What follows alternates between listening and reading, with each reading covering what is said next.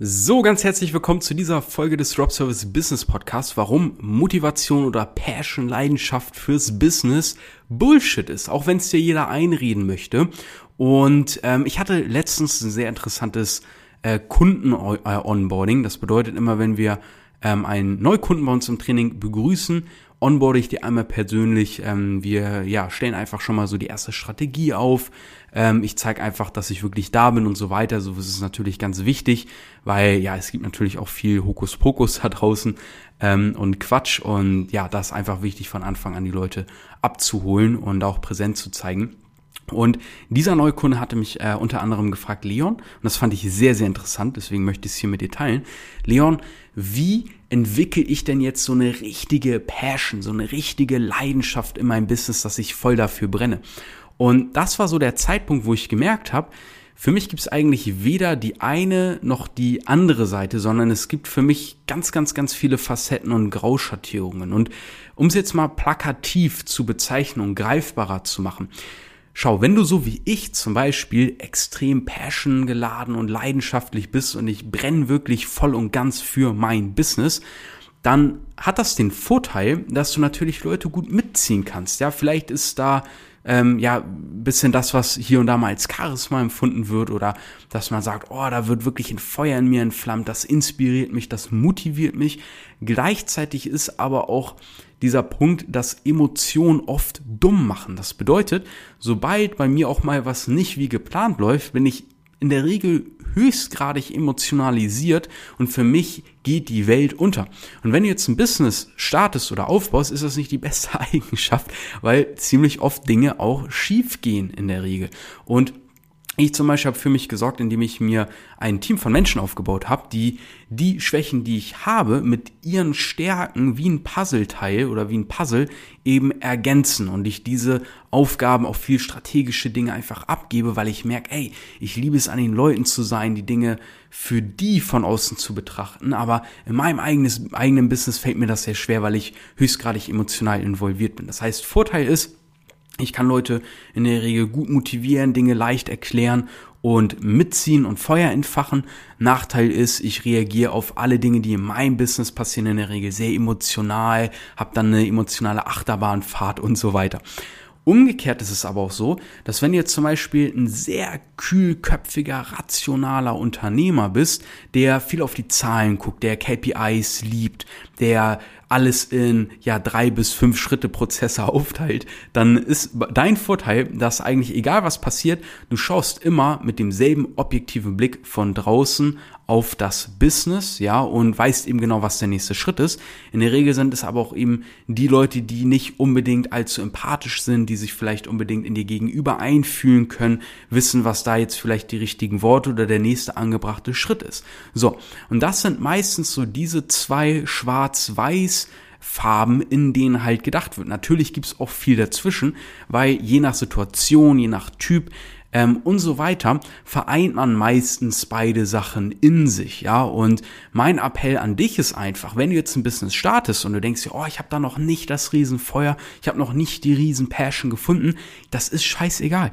Und ich wundere mich auch manchmal ein bisschen, wenn auch Leute bei mir ins äh, Coaching-Programm kommen, die 20, 30 Jahre lang einen scheiß Job gearbeitet haben, der sie depressiv gemacht hat, aber dennoch haben die diese 20, 30 Jahre für ihre 2.000, 3.000 Euro brutto da drin gearbeitet, dass die jetzt denken, damit sie was durchziehen können, jetzt direkt die große Passion haben müssen. Nein, bei, das beobachte ich bei meinen Teilnehmern, die meisten Leute, die da schon äh, emotional und geistig komplett abgetötet ins Coaching kommen, weil sie ja 30 Jahre dieselbe Scheiße gefressen habe, haben, und das sind nicht meine Worte, sondern das sind Worte von, von Teilnehmern, ähm, die da entfacht ein Feuer, sobald die merken, geil, das steuert mal andere Areale in meinen grauen Zellen im Gehirn an.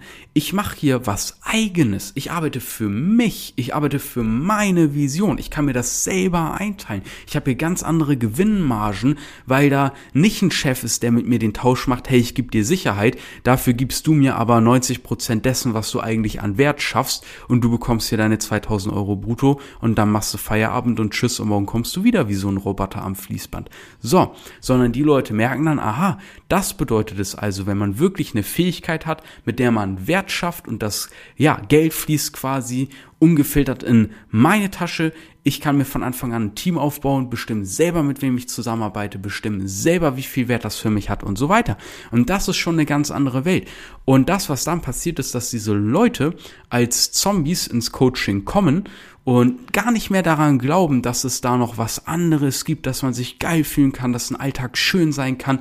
Und sobald die diese Dinge dann lernen und merken, hey, wow, da ist ja mehr, dann siehst du quasi wie in diesem grauen Geist auf einmal wie auf so einer Leinwand, mit der du, auf der du mit Wasserfarben malst, wie auf einmal ein Tropfen da auf diese Leinwand fällt und sich diese Farbe auf einmal verbreitet und wirklich graue Landschaften wieder zu einer schönen Wiese, an der man sich gar nicht satt sehen kann, verwandelt. So, und diese Transformation das ist das, was wieder Leben einhaucht. Das ist das, was dann Stück für Stück nach und nach Leidenschaft entwickelt, ja. Und Leidenschaft bedeutet eben auch Leiden, ja. Es schafft auch Leid, weil ich kenne es zu gut aus meinem Business. Wie gesagt, ich bin hochgradig emotional, ich bin hochgradig leidenschaftlich ähm, ich habe mir immer gesagt, ich will auch ein Business starten, weil ich keinen Bock habe, ein 9-to-5-Zombie zu sein, der jeden Tag dasselbe erlebt, der jeden Tag dieselben Emotionen erlebt, ja.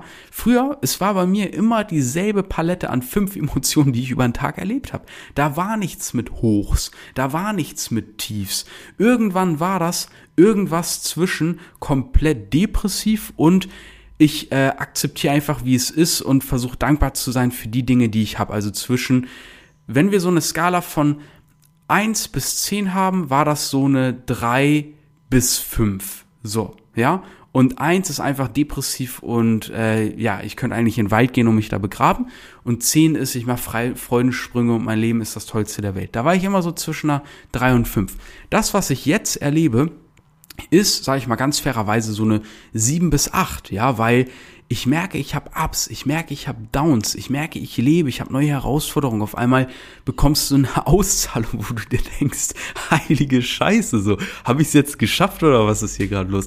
Manchmal geht was ein bisschen schief, wo du denkst, heilige Scheiße, ich habe gerade richtig Existenzangst, einfach nur weil ich so emotional bin und merke aber, nee, passt ja alles so, weißt du, aber ich merke halt, wow, ich bin am Leben. Ich lebe wirklich.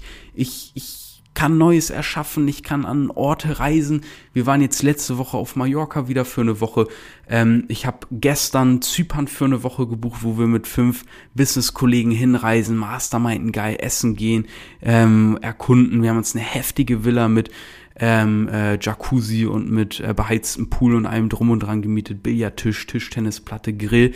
Ähm, kommendes Wochenende geht's nach ähm, Berlin für ein verlängertes Wochenende mit vier Kollegen, ähm, wo wir Freunde besuchen. Ein Escape Room ist schon gebucht und so weiter. Also es ist im Moment so geil und, und nebenbei mache ich halt mein Business so. Und das ist eine Freiheit, das ist wirklich, das wünsche ich mir für jeden, der das möchte.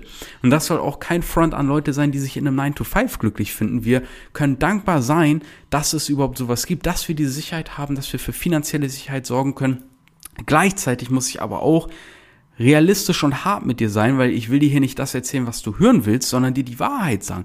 Wir haben im Moment eine absurde Inflation. Wir haben im Moment Zeiten, wo man sich fragen muss, okay, ist es vielleicht langsam mal so weit, dass ich mir auch was eigenes aufbaue? Wie sicher ist mein Job wirklich nach Corona, nach Lieferengpässen, wo manche auch Industriebetriebe einfach mal stilllegen, stillliegen oder man nicht weiß, hey, wann geht's hier richtig weiter?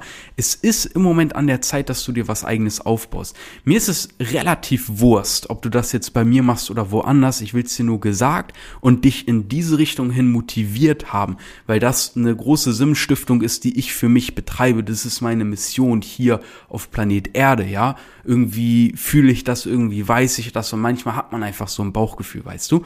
Und der Punkt ist einfach, dass in meinen Augen Drop Servicing das geilste ist, was man aktuell machen kann. Niemand hat es auf dem Schirm. Es gibt so viel Potenzial, was noch nicht ausgeschöpft ist.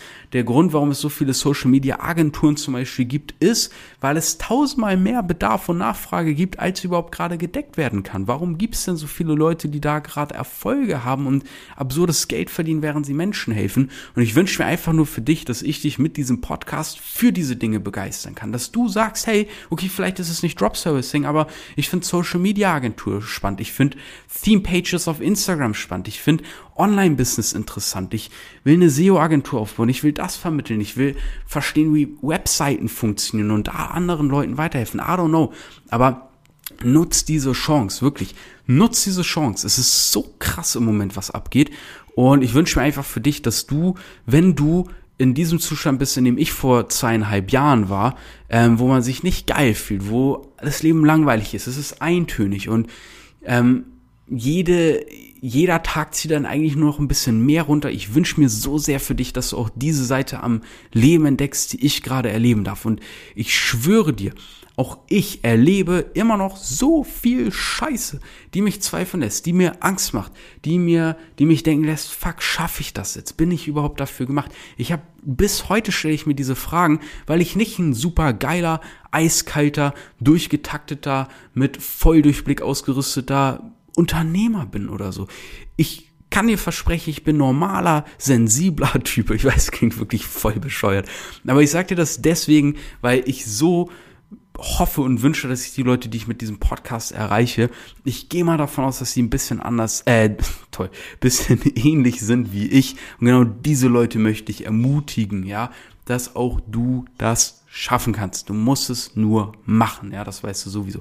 Wenn ich dich im Machen unterstützen darf, wenn du sagst, hey, ja, ich will was starten, Klick in die Shownotes, ja, www.dropservice.de.